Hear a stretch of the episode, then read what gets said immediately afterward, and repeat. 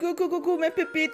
On est de retour pour la saison 3. Et cette fois-ci, je me suis dit, ouais, on va faire quelque chose d'un peu pas du tout usuel. On va parler de nos âmes. Nos hommes, ce sont nos frères, nos pères, nos conjoints, nos fiancés, nos, on va se dire les vérités, nos ex, qui peuvent être des bénédictions ou bien des leçons.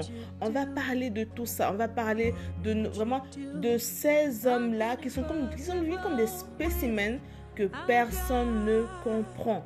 Alors je me suis dit, pourquoi ne pas faire de le centre enregistrement de cette saison où on va parler. Je ne vous promets pas de faire 5-6 épisodes, ça peut être seulement un seul épisode que je ferai, mais franchement, j'ai eu à cœur de vraiment parler d'eux. Et vraiment, et, qui, et quoi de plus?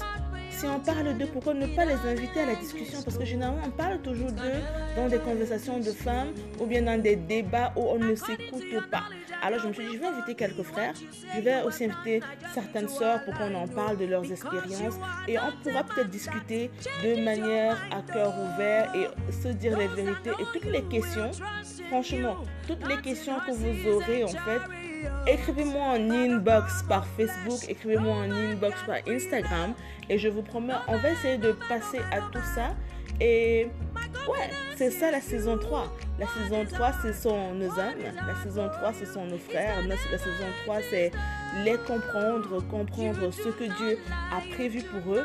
Et parce que ce qui les impacte nous impacte aussi. Donc, euh, les sœurs, j'espère que vous allez bien. J'espère qu'on pourra se revoir. Et bisous, bisous. Et bienvenue dans la saison 3, nos hommes.